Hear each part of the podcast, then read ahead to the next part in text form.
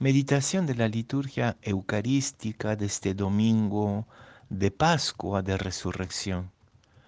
La primera lectura es de los Hechos de los Apóstoles, capítulo 10, versículos 34a y 37 a 43. La segunda lectura de la carta de Pablo a los Colosenses, capítulo 3, versículos 1 a 4. Y el Evangelio de San Juan, capítulo 20, versículos 1 a 9. El primer día de la semana, María la Magdalena fue al sepulcro al amanecer, cuando aún estaba oscuro, y vio la losa quitada del sepulcro. En, echó a correr y fue donde estaban Simón Pedro y el otro discípulos, el otro discípulo a quien Jesús amaba, y les dijo, se han llevado del sepulcro al Señor y no sabemos dónde lo han puesto. Salieron Pedro y el otro discípulo camino del sepulcro. Los dos corrían juntos, pero el otro discípulo corría más que Pedro. Se adelantó y llegó primero al sepulcro, e inclinándose vio los lienzos tendidos, pero no entró. Llegó también Simón Pedro detrás de él y entró en el sepulcro. Vio los lienzos tendidos y el sudario con que le habían cubierto la cabeza, no con los lienzos, sino enrollado en un sitio aparte. Entonces entró también el otro discípulo, el que había llegado primero al sepulcro, vio y creyó pues hasta entonces no habían entendido la escritura que él había de resucitar de entre los muertos.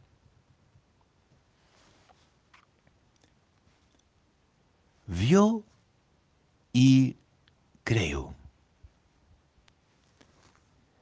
Tanto en este Evangelio de Juan como en el Evangelio de, de Lucas, anoche en la vigilia, los discípulos y las mujeres no van a ver al resucitado en un primer momento.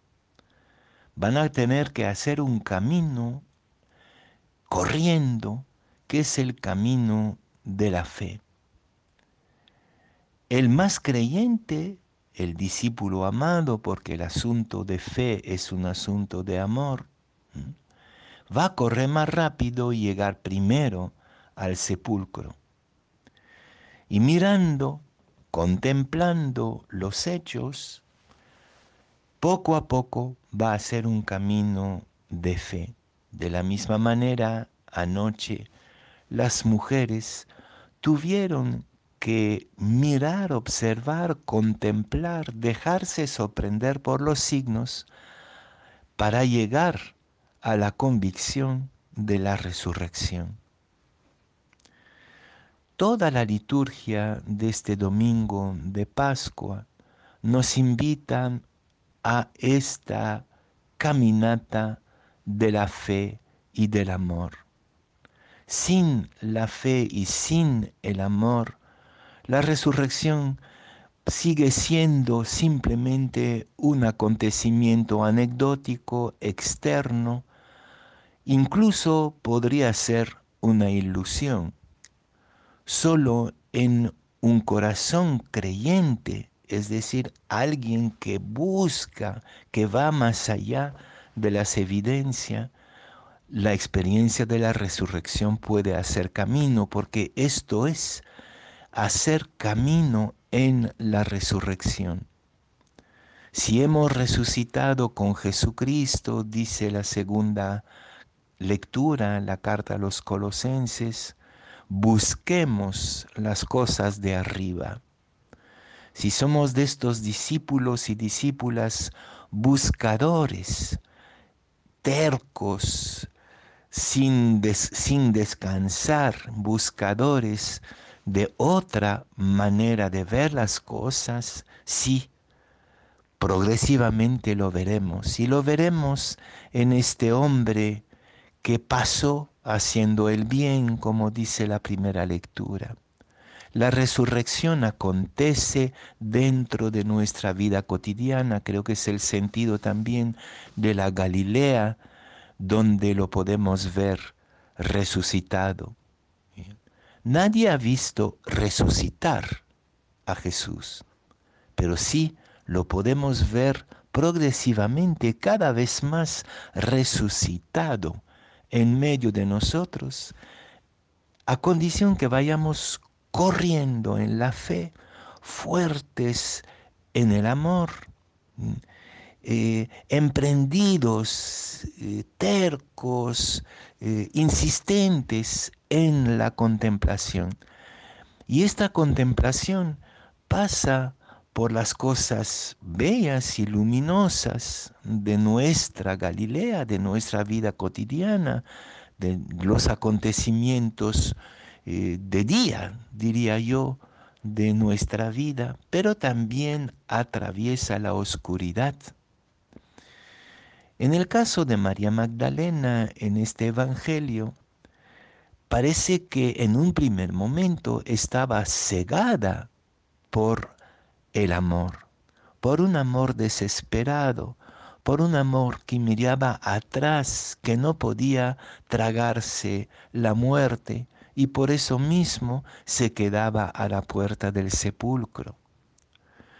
Podríamos estar en esta situación de la Magdalena en el mundo de hoy, llorando nuestras ilusiones y constatando simplemente que han muerto estas ilusiones como los discípulos de Maús en otra oportunidad. La fe en la resurrección y el privilegio de ver al resucitado va a depender no de la evidencia, sino de nuestra búsqueda, de nuestra insatisfacción, de nuestra correría en la esperanza y en la fe, y sobre todo de nuestra capacidad de contemplar más allá de la evidencia.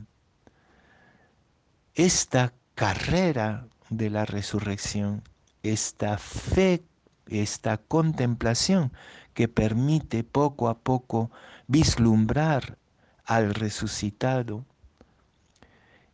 se realiza en iglesia, en comunidad.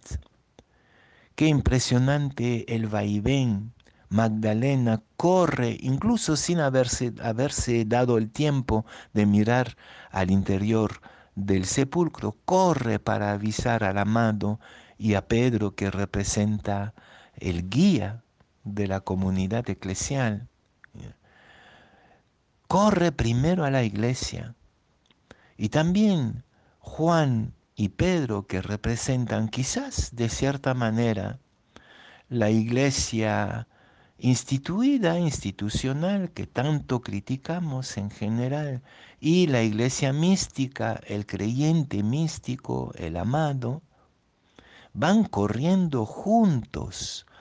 Por supuesto que el poeta, el artista, el místico corre más rápido, ve cosas que el otro no ve, pero finalmente se esperan a la puerta del sepulcro es en comunidad que poco a poco podremos reconocer al resucitado en medio de las tinieblas.